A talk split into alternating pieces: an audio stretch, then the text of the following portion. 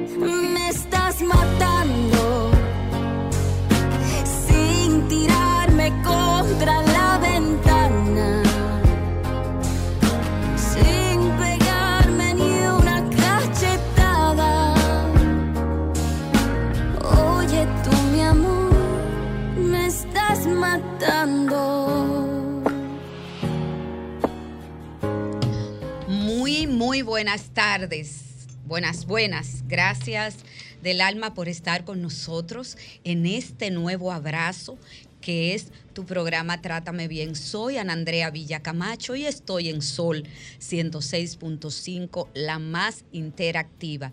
En los controles está el señor Humberto. La producción de este programa es de Jennifer Peguero, pero hoy no estoy sola. Me acompaña mi compañero desde hace 11 años y contando en Trátame Bien, don Víctor Medina. Hola, Víctor. Buenos Buenas tardes. Buenas tardes, sí, porque de tarde, de estar, aquí este sábado de nuevo en compañía de ustedes, eh, disfrutando la presencia de todos y todas en un ambiente que queremos que sea de aprendizaje educativo, de esperanza para la transformación y cambio en las relaciones de pareja, en las relaciones con la persona, con nosotros mismos. Es decir, un programa instructivo completamente. Solo falta Nilka para completar. Sí. Señores. Saludos donde eh, quiera que esté. donde quiera que se encuentre, como dicen. Señores, decirle a ustedes que, bueno, llegamos, estamos a través de todas las plataformas del grupo RCC Media y también en nuestras redes sociales nos encuentras en arroba Andrea Becamacho, arroba Peguero 30, arroba Sol FM y Víctor Medina, tus redes sociales. Dale para allá. Víctor Hot Medina. Oh, arroba Trátame Bien Radio, señores, eh, está con ustedes también en las frecuencias 106.5 FM en Higüey y Santo Domingo, 92.1 FM en la región de El Cibao. Nos escuchas también en la 94.7 FM en el sur y el este y en la Bella Samaná 88.5 5 FM. Bueno, y hoy tenemos, señores, el gran privilegio, porque es así, Víctor Medina, de tener con nosotras, pues, una compañera eh, y una cómplice de lujo. Ella es especialista en violencia de género e intrafamiliar, psicóloga clínica, magíster en todo lo que tiene que ver con terapia de pareja y además es la presidenta del patronato de ayuda a casos de mujeres maltratadas, el PACAN. ¿Quién no conoce a Evelyn Soraya Lara en este país? Es un referente profesional, es un referente profesional y social. Así es. Soraya querida, gracias, gracias del alma por de tu apretada agenda poder sacar ese tiempo para eh, venir a Trátame Bien. Gracias, gracias. Aquí estoy y, la persistencia de Jennifer, yo creo que hay que, felicitarla a ella. La Peguero lo, lo, logró. Sí, nunca se dio por vencida, ella no. Ella tiene buen, buen ánimo. Y gracias, eh, Ana Andrea, gracias, Víctor. Y qué bueno que, este programa tenga cobertura en todo el territorio nacional. Eh, un programa cuyo, cuyo nombre es tan propositivo trátame bien, eh, que de eso se trata, de que, aunque hablemos de violencia, la finalidad es aprender a tratarnos bien. Aprender y, y como decía este Víctor, o sea, es crear eh, nuevos patrones de relaciones. Eh, porque, bueno, históricamente hemos visto que los patrones de relaciones entre hombres y mujeres son totalmente asimétricos. O sea, la cultura ha asignado mayor preponderancia al hombre eh, respecto a la mujer. Eh, el poder es ejercido de una manera bastante destructiva y cambiar esos paradigmas eh, violentos de malos tratos es el propósito. Entonces, por eso estoy aquí, para hablar de violencia, pero que, que veamos lo que ocurre en la familia, cómo impacta a la familia, cómo impacta a los hijos. Y si no vamos creando conciencia sobre esta realidad tan dolorosa, entonces eh, se nos va a poner la situación mucho más difícil y tendremos sociedades cada vez más violentas. ¿Se puede romper o se repiten los patrones? Es el tema de hoy con Evelyn Soraya Lara. ¿Cómo romper esos patrones? ¿Se puede? Se puede eh, porque no podemos dejar de lado eh, la resiliencia, incluso mujeres que han estado en situaciones extremas de violencia con daños eh, psicológicos severos. Hemos visto que hasta la personalidad se suele alterar. igual en los hijos, o sea, los hijos están expuestos a la violencia, ese es el modelo eh, que observan, que experimentan. Y cuando hablamos de experimentar es lo que viven, lo que se va registrando en su cuerpo, lo que se va registrando en su sistema límbico emocional, en el cerebro. Y eh, pues la psicoterapia, eh, las lecturas, la participación en conferencias, talleres, con el propósito de, de modificar, que las personas comprendan lo que les sucede eh, pues sí es posible, sí es posible. Ahora hay personas que quedan severamente dañadas y eh, recorrer y decir voy a estar mejor, voy a modificar mis pensamientos, voy a crear otro estilo de vida, eh, voy a tener una concepción diferente de mí, le puede costar mucho. En ese sentido, es interesante el planteamiento que, que tú haces porque nos da un camino de esperanza frente a una cultura donde la violencia está eh, tan interiorizada, tan aceptada como el mecanismo válido para la solución de conflictos, no solo a nivel de familia, sino lo vemos a nivel social, a nivel político, a nivel cultural. Y mantener una visión de esperanza de que sí se puede transformar la persona y se puede transformar el ambiente pues nos llena de, alegría. Claro, si, no, si no tendría que colgar el título. Y nos estimula. Si no tengo confianza de que es posible, tengo que colgar el título de psicóloga porque creemos en el cambio. Pero para ese cambio necesitamos de todos los actores eh, del sistema público, pero también del privado. Y que se sume la sociedad eh, civil, porque si vamos eh, observando eh, la violencia y como bien Víctor eh, especifica, la describías. lo que estás planteando es la normalización de la violencia, que la vemos en el Congreso. En todos lados. la vemos en los medios de comunicación. En la publicidad. Yo misma dije, voy a un programa que sé que me van a dejar hablar. y es violencia, porque tú vas a programas y tú dices, ¿para qué me invitaron? Porque se ha ido porque eh, todo se vuelve un conflicto. Eh, porque eso vende, Soraya. Eh, obviamente, pero no deja de ser violencia. Exactamente. y tú dices, pero me invitaron para que yo hablara, para que explicara, y se convierte como en un caos. Entonces, eh, es esa normalización, porque bueno, si vende, y por eso decía que es el compromiso también privado. Claro que sí. Tú sabes, y tú y yo lo hemos conversado inclusive fuera de récord, como decimos. Eh, tenemos una falsa idea, y tú me corregirás, falsa idea de que el problema del fenómeno de la violencia, que todo el mundo en las redes sociales está, es testigo de a dónde está llegando y a dónde puede llegar, entiende que es de una autoridad o de un sistema o de un gobierno. Y el sector privado, los mismos medios de comunicación, en, digitales o no, eh, la misma sociedad se está dando la espalda y entiende, bueno, hay un gran problema, tenemos un problema, pero no es mío el problema. Y es de todas y todos. Eh, y es esa forma eh, extraña, vamos a decir, y, dándole sentido a la palabra, esa sensación de extrañeza, como decimos, que es una parte de los síntomas de disociación, digamos, colectivo. ¿Cómo piensa eh, la sociedad de manera colectiva?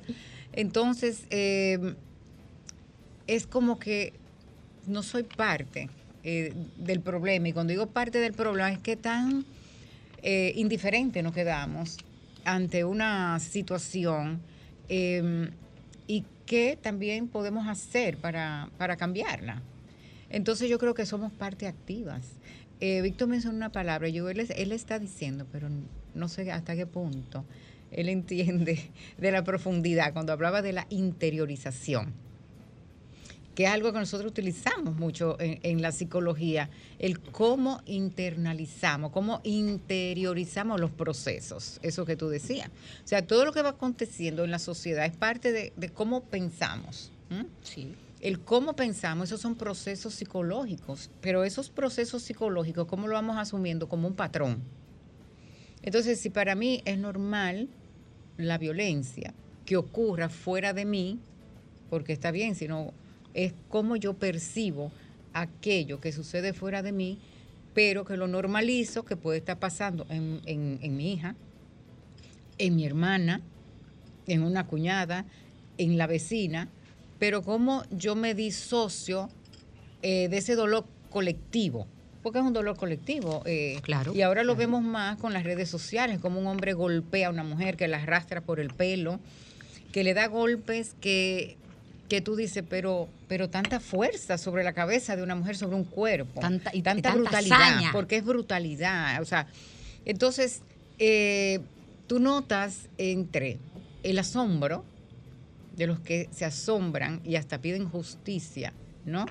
Y lee los textos, como yo soy muy de, medios digitales, o sea, Twitter eh, e Instagram, pero cómo la sociedad normaliza, y no todos, pero una gran parte, eh, se lo buscó, eh, aún cómo se, dentro de esa interiorización, de cómo yo percibo que ella se lo buscó, de que no la vamos a apoyar porque ahorita retira la denuncia, eh, ahorita negocia con dinero. Entonces esa interiorización, ¿hacia dónde va? La culpable es ella, los focos, el foco de atención.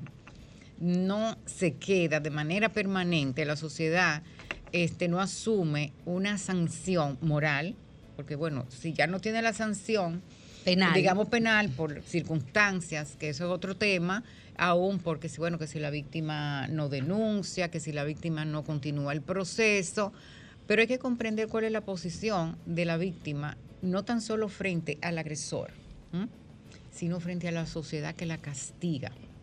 Que la enjuicia. Que la enjuicia, porque yo puse un comentario, no sé si fue ayer y alguien, un señor dijo, eh, sobre un caso de una víctima y dice, total, ahorita le lleva a ella comida a la, a la cárcel y le va a llevar otra cosa. O sea, fíjate cómo, y eso es parte de esa interiorización, y tú dices, pero Pacán va a cumplir 20 años. 20 años. Las, eh, las fiscalías en todo el país tiene... Eh, 2000, desde el 2005. Desde 2005. Entonces, y todas las acciones, los medios, programas, las invitaciones, o sea, y las feministas que están tratando este tema, estamos hablando de más de 30 años, y cómo persisten esas creencias. ¿Y por qué persisten? Porque se interiorizan como buenas y válidas. Eso, y, y que son incuestionables, porque es parte de la realidad. Si es lo que yo creo, entonces esa es una verdad absoluta y no hay que modificarlo. Buenas tardes. Hola, buenas tardes. Hola. Hello. Bueno, vuélvanos a llamar. En, en este, en este proceso que, que planteas, entonces, vemos o podemos darnos cuenta de que hay, hay un ambiente, hay un ambiente social, ¿verdad? Pero hay, una, hay un ambiente primario que es el ambiente familiar. Eh, ¿cómo, ¿Cómo se va generando entonces ese aprendizaje a nivel, a nivel de familia? ¿Y cuáles podrían ser los elementos a tomar en cuenta para, para ir modificar esos comportamientos? Me, me, voy a apropiar de su palabra, de la interiorización. ¿Sí? ¿Sí? porque es algo que lo decimos. Uh -huh. eh, y cómo estos niños, o sea, el mismo proceso, el mismo proceso que explicaba desde el punto de vista social, así mismo ocurre dentro del punto de vista intrafamiliar. Niños y niñas expuesta, eh, o expuestos a este modelo, primero de relación.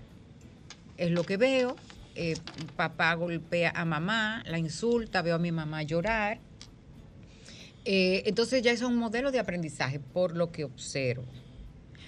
Pero ¿qué pasa? Estos pequeños, imagínense que hay eh, padres que violentan a, sus, a las mamás eh, y a los bebés en la vida intrauterina. Esos niños que están en el vientre ya están, que están recibiendo golpes, patadas, amenazas de aborto. ¿Qué está pasando con esa psiconeurobiología?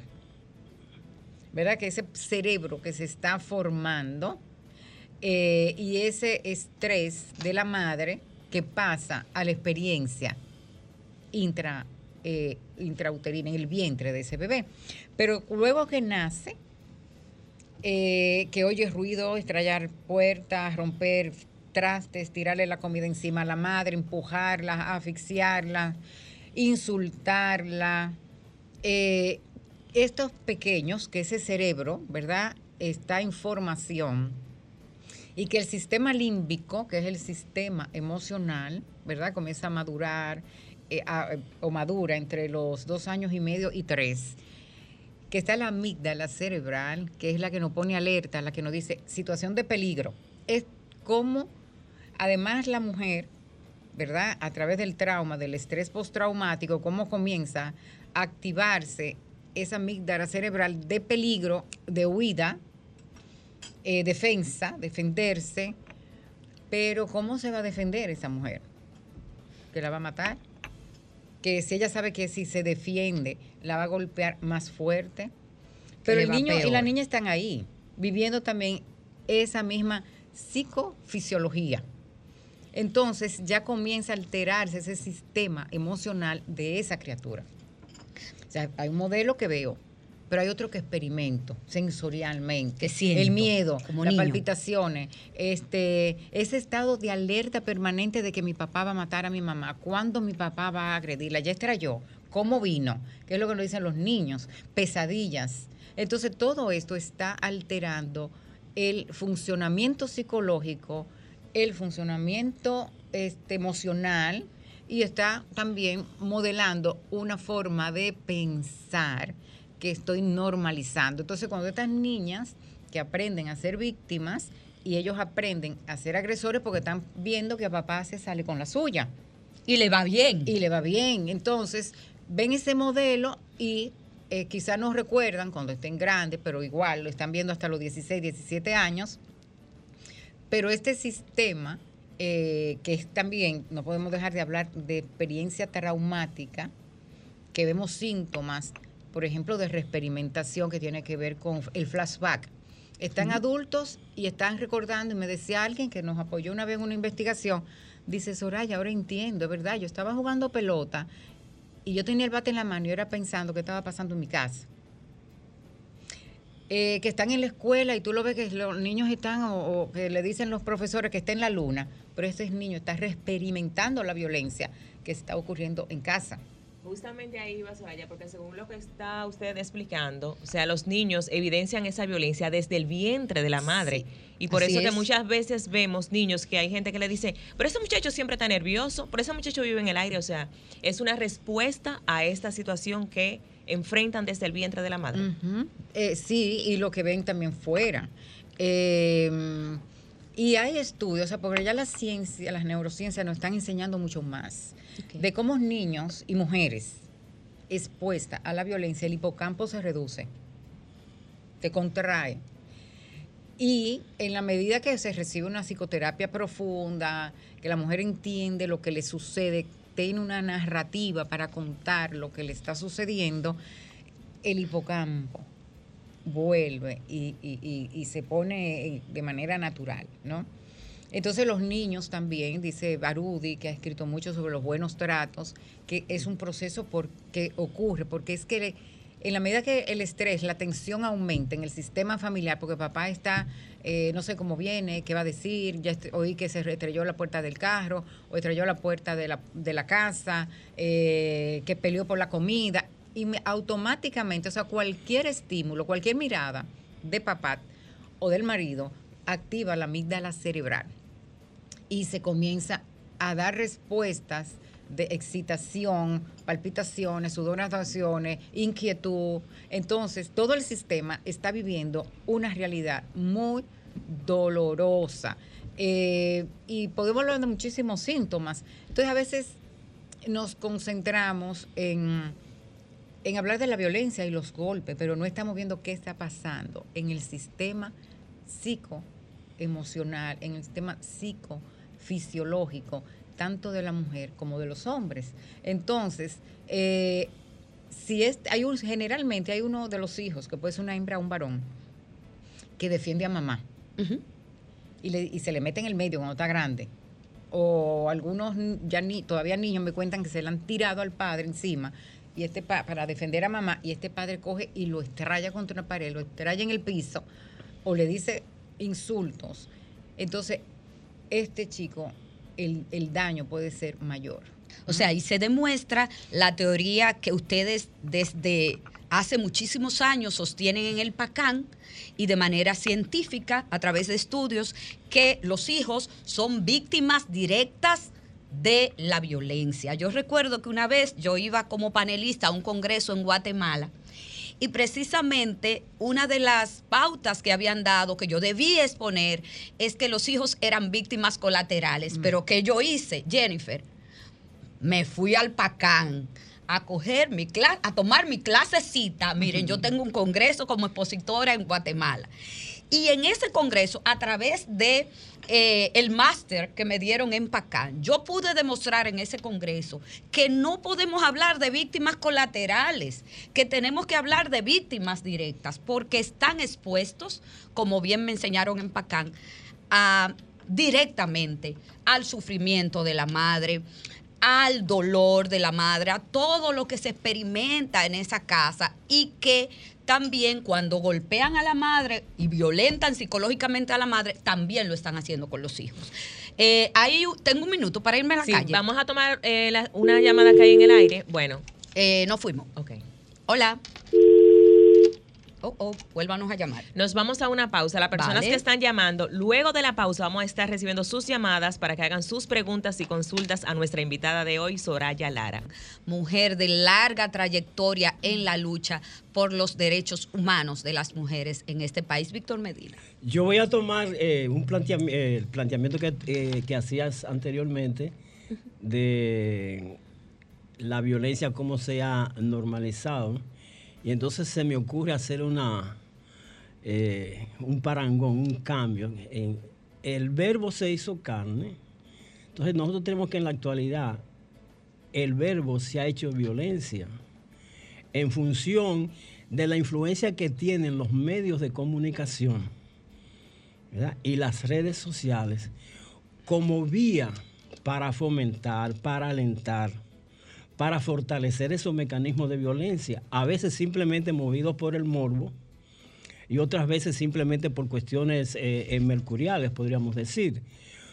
¿Cómo eh, ese aprendizaje que tú planteabas ahorita, que de cómo la neurociencia establece ese proceso a nivel interno desde la fase uterina, intrauterina, cómo se va manifestando a nivel, a nivel familiar con los comportamientos de padre, de madre, de mamá?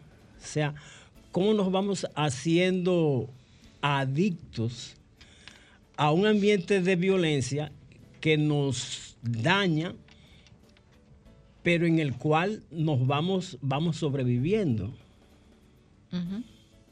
Sí, te he dicho dos palabras, dos palabras claves.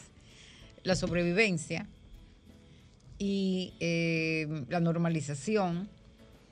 Y mm, nuestro cerebro evolucionó para que la especie humana, eh, bueno, valga la redundancia, sobreviviera. Estemos, ¿verdad? Que busquemos los mecanismos de sobrevivencia, eh, digamos, en esa historia evolutiva. Entonces, vivir en una sociedad violenta, vivir en una familia también con pautas eh, violentas, el organismo, o sea, la, no tan solo psicológicamente, sino que nuestro organismo comienza a dar respuestas para sobrevivir. Entonces, ¿cómo están sobreviviendo estos niños en casa? En un estado de alerta permanente. Y eso altera el funcionamiento. Entonces vivimos en una sociedad, y yo diría que en un mundo eh, muy estresante. Y el estrés, ¿verdad? sea, el estrés social, el estrés laboral, el estrés que generan los medios de comunicación, el estrés que genera ese contexto familiar violento, nos tiene en un estado de alarma permanente. O sea, es una hipervigilancia de dónde va a venir el golpe, de dónde va a venir el grito, de dónde va a venir la patada, de dónde va a venir. Entonces, eh, por ejemplo, las mujeres y también los niños que están expuestos y eso es uno de los síntomas que se llaman así hipervigilancia, eh, en ese estado de alerta de qué va a suceder hoy, qué va a pasar hoy, qué va a decir hoy. Imagínense los niños en esta situación cuando son adultos o cuando son adolescentes que no saben manejar la situación de estrés, sino que eso sobreviviendo. ¿Cómo vivir? ¿Cómo pasar el día hoy? cómo esto a largo plazo, ante una situación X de esa persona, de ese niño o niña ya adulto, em, y pasa cualquier acontecimiento, hasta con un compañero de trabajo. O sea, yo lo he visto en la consulta, que yo muevo mucho las manos cuando hablo. Y hay momentos que yo hago así. Porque, por ejemplo, y de una vez veo ser el hombre o la mujer, de una vez yo dije aquí, con infancia, hubo golpes, malos tratos. Porque ya esa amígdala registró ese movimiento, que para mí es un movimiento, mis manos, pero para otra persona es amenazante. Igual que una mirada. Ustedes recuerdan antes que los padres decían, yo nada más tengo que verlo y es suficiente. De eso, oye, de eso, de eso hablamos. Mira, haciendo Soraya la semana pasada. esa mirada, ya tú sabías, cuando estaba esa visita y tú metías la cuchara, porque señores, yo quiero que ustedes sepan que antes las miradas eran como una pela anticipada. O sea, una amenaza. Sí, una amenaza. Una amenaza. Una amenaza. Y eso pasa. Soraya, esa mujer o ese hombre que te está escuchando en este momento y que estamos hablando de la violencia intrafamiliar en contra de la mujer en la relación de pareja, ¿cómo yo la identifico en mi historia y en mi relación? ¿Cuáles son esos factores que me indican a mí que se está dando esa dinámica de, de esa violencia en mi entorno, en mi casa, por ejemplo, y en mi relación de pareja. Mira, yo te voy a poner ejemplos que, yo creo que mucha gente identifica. Incluso, mira, nosotros hicimos una charla en Pacán esta semana y participaron 77 mujeres eh, virtuales. Y aún en terapia, esa charla, ella dijeron, no me había dado cuenta que la cosa era así. Yo no sabía que yo estaba siendo tan violentada psicológicamente. Entonces, porque bueno, el golpe, el empujón, por ejemplo, hay mujeres que dicen, cuando le pregunto, ¿ha habido zarandeo? En la entrevista, ¿no? Ellas ven como el zarandeo, como algo normal, ¿no? Que es que, eh, pero ella no se da cuenta que ella lo que está es defendiéndose de un hombre que le está jamaqueando, como decimos aquí también, ¿no? Entonces, si es la violencia psicológica, que no es tan solo la verbal, lo que te dicen, sino el cómo te tratan, cómo te ignoran, cómo te dan esa mirada fulminante que te hacen sentir eh, este, no tan solo como minimizada, es cállate o verás lo que te va a suceder con la mirada o con ciertos gestos. Entonces, si yo te dijera a ti, sea esta mujer que dice, hay dos elementos que es muy repetitivo en las mujeres y yo, y yo dije, bueno, pero quizás tendríamos que ver si todas las mujeres todas, por esa internalización cultural, hemos aprendido a evitar. Pero eso está dentro de los síntomas del estrés postraumático. Y yo le digo a las mujeres, ¿qué tanto evitas? Yo evito, entonces, no, yo no voy donde mis amigas, entonces no va donde las amigas, va, eh, visita poco a los padres, usa menos el celular si él está en la casa, eh, no usa determinada tipo de ropa. Entonces, evitar, evitar, evitar para que él no se moleste, para que él no diga, para que él no me mire, para que no me mande a callar. Entonces se vuelven expertas en evitación. Pero esa eh, no hacer determinadas cosas y también no ser auténtica está condicionada o condicionadas esas conductas por la pareja dominante. Entonces, en la medida en que la mujer se da cuenta que estoy evitando, dejando de hacer, dejando de desarrollarme, dejando, abandonando mi autonomía, este, no sonriéndome, porque todo constituye una amenaza, ¿verdad? Para este hombre, pero eso no es una amenaza. Él interpreta que el comportamiento de ella es una provocación para él es un desafío. Entonces, si las mujeres se preguntan, las que nos están escuchando, ¿qué tanto yo evito para que mi pareja no se moleste, para que no diga, para que no me alce la voz, para que esté tranquilo?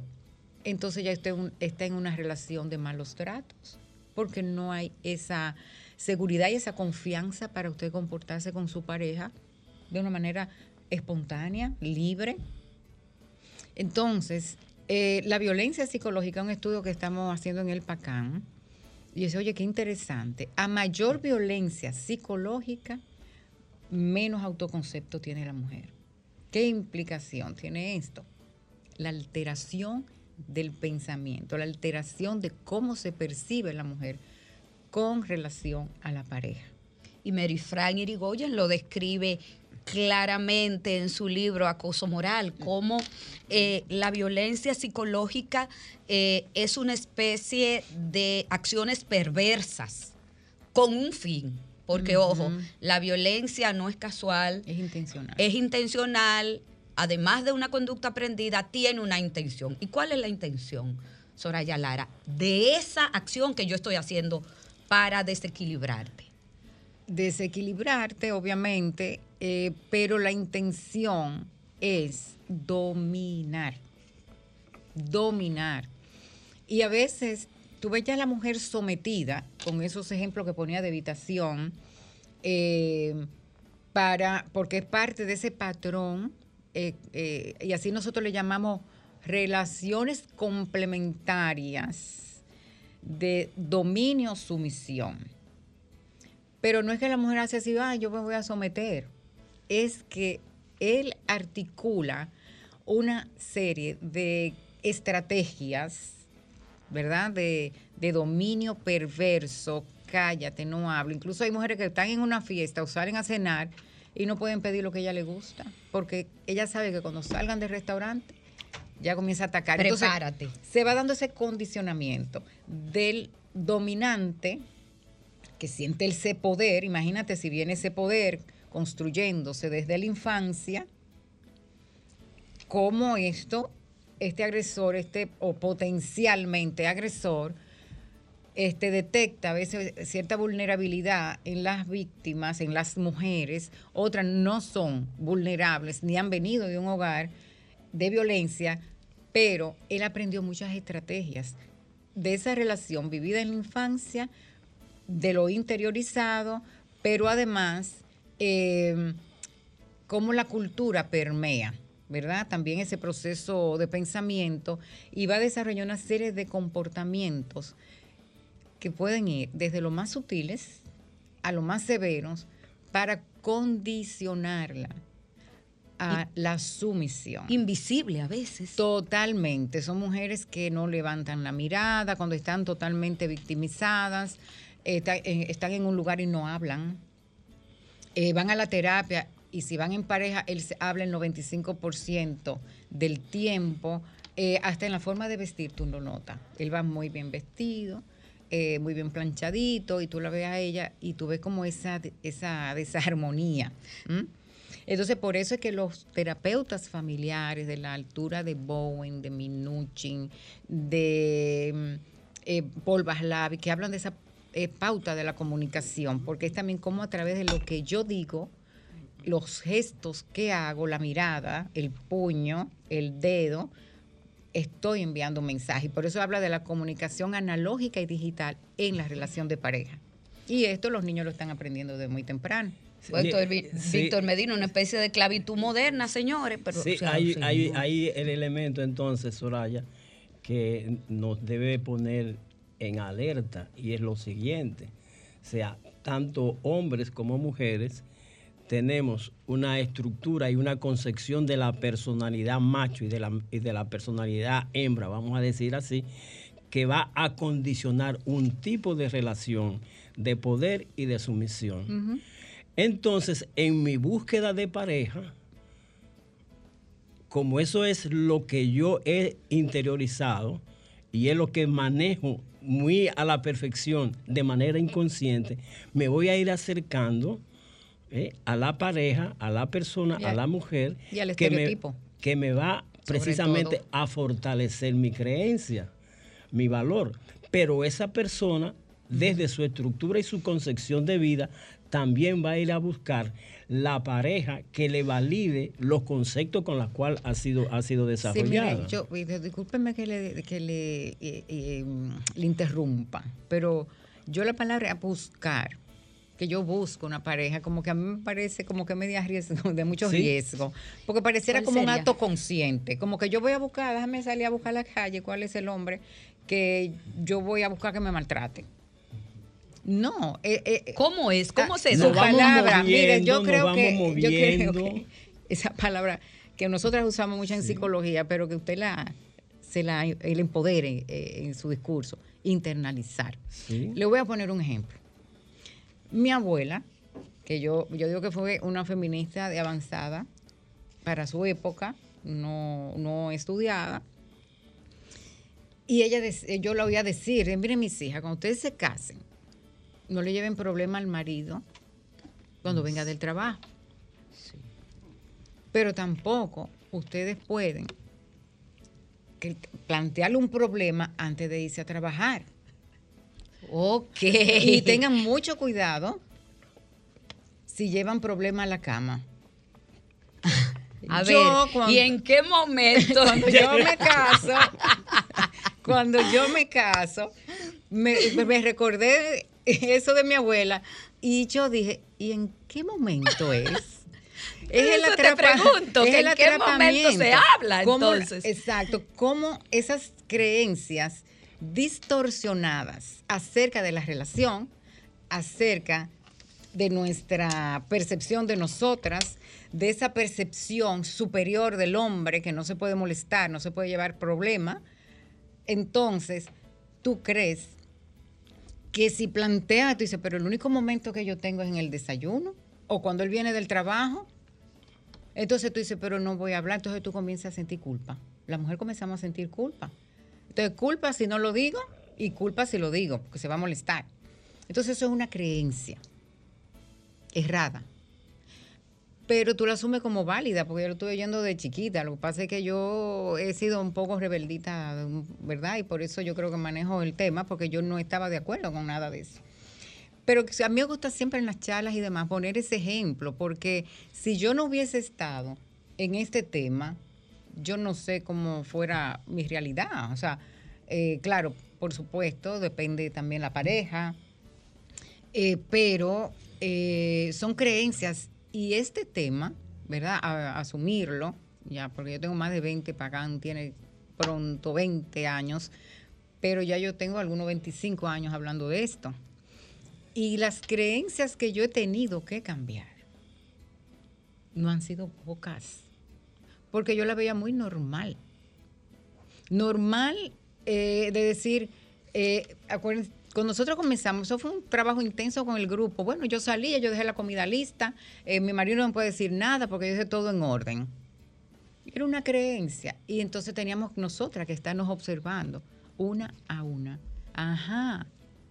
Porque tú creías que tenía que pedir permiso. Una cosa es comunicar, una cosa es informar a tu pareja con la que tiene una relación de igualdad, porque tenemos los mismos derechos, a tú tener que pedir permiso hasta para ir a la iglesia, para que no se moleste. Que las mujeres para ir a su iglesia, a su culto, tengan que dejar las cosas de la... Si van los domingos al mediodía, dejar, levantarse temprano a cocinar, porque no se puede...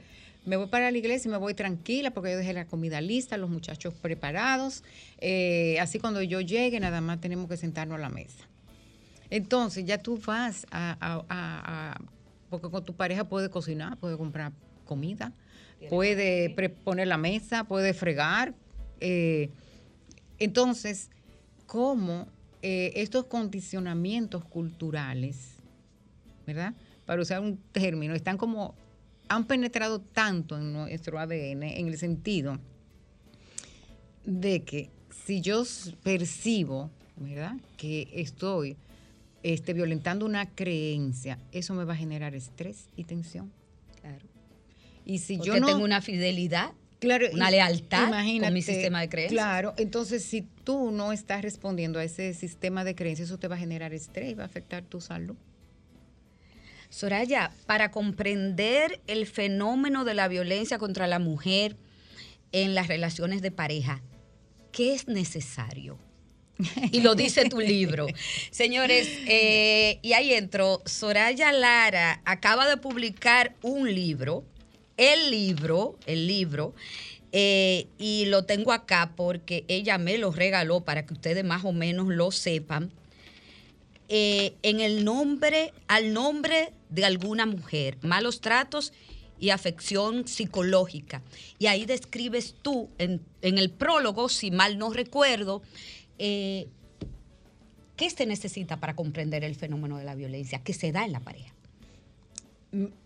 Yo creo que, bueno, concretando, tenemos que ver diferentes eh, sistemas que operan en torno a la familia y por eso hemos asumido como modelo el modelo ecológico o, ecosistémico, por lo que hablamos. O sea, yo, yo estoy aquí ahora como mujer. Soraya Lara está aquí hablando eh, de sus creencias, de lo aprendido, eh, pero ese es el individuo, pero yo pertenezco a una familia, cómo me permeó mi familia, pero mi familia se permea del contexto más amplio que es conocido como el exosistema, que están las universidades, los medios de comunicación, las escuelas, las iglesias, eh, las eh, instituciones del Estado, cómo normalizan, ¿verdad? Cómo la carencia de leyes adecuadas, la, la revictimización del sistema judicial, eh, todo esto tiene que ver con la comprensión de la violencia. Pero también esos sistemas, ¿verdad? Del exosistema están regidos igual, la familia, eh, un sistema mucho más amplio que es el macrosistema, que es esa cultura, esa cultura patriarcal, que es milenaria. Entonces, si no vamos haciendo, desmontando todos esos paradigmas de relaciones de parejas asimétricas, donde la supremacía la tiene el hombre y la mujer tiene que estar sometida, subordinada, eh, porque ese fue el- o fueron los estereotipos asignados también al hombre y a la mujer. Entonces estamos hablando de roles y estereotipos. Entonces por eso es, Ana Andrea, y yo sé que es parte de lo que tú explicas cuando estás eh, en, en conferencias, es que es la violencia es un, una- un problema multicausal. No se debe a un solo elemento, sino que tenemos que verlo en ese macrosistema, porque por eso hablamos de políticas públicas. No es un solo ministerio, no es el, solo, no es el Ministerio de la Mujer.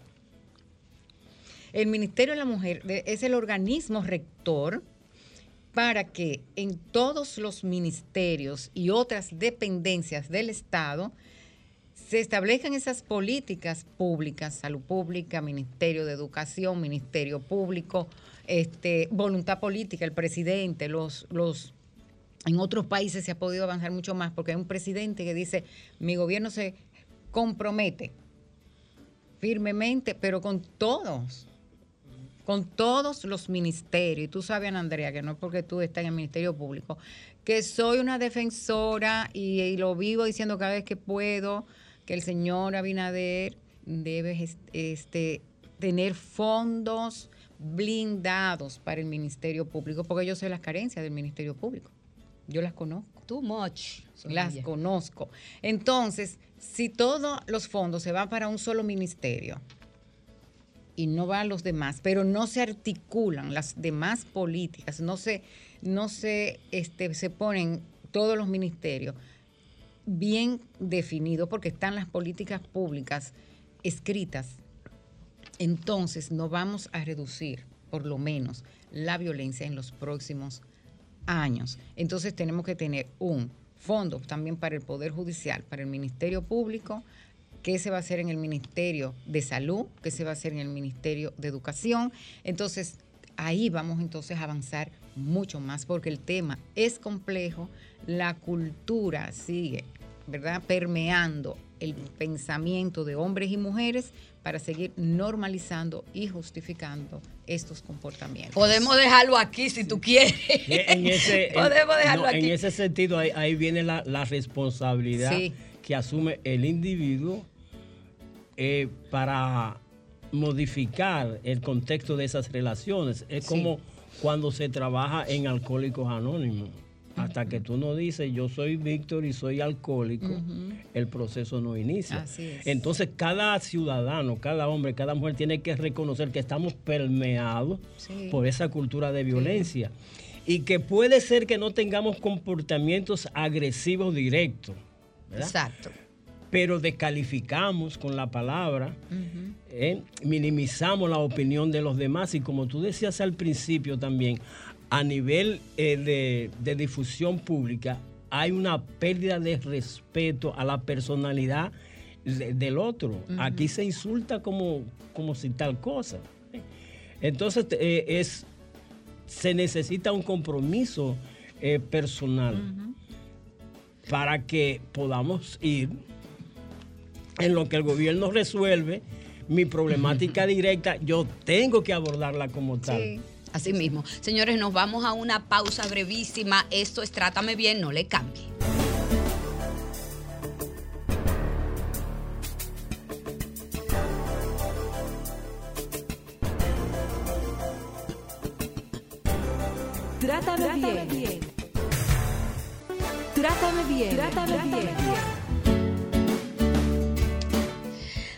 Soraya Lara, ¿dónde encontramos eh, al nombre de alguna mujer malos tratos y afecciones psicológicas? ¿Dónde lo podemos adquirir? Sí. Sí, llamarnos al PACAM al 809 eh, 533-1813. Y mm, pues allí pueden recogerlo. Ya nosotros hemos desarrollado la, este, la habilidad de que si hay que enviar el pedido, también lo enviamos. Gracias. Gracias, Andrea. Gracias, Soraya. Gracias del alma por este gran programa y este gran aprendizaje. Señores, nos abrazamos la semana que viene. Bye bye.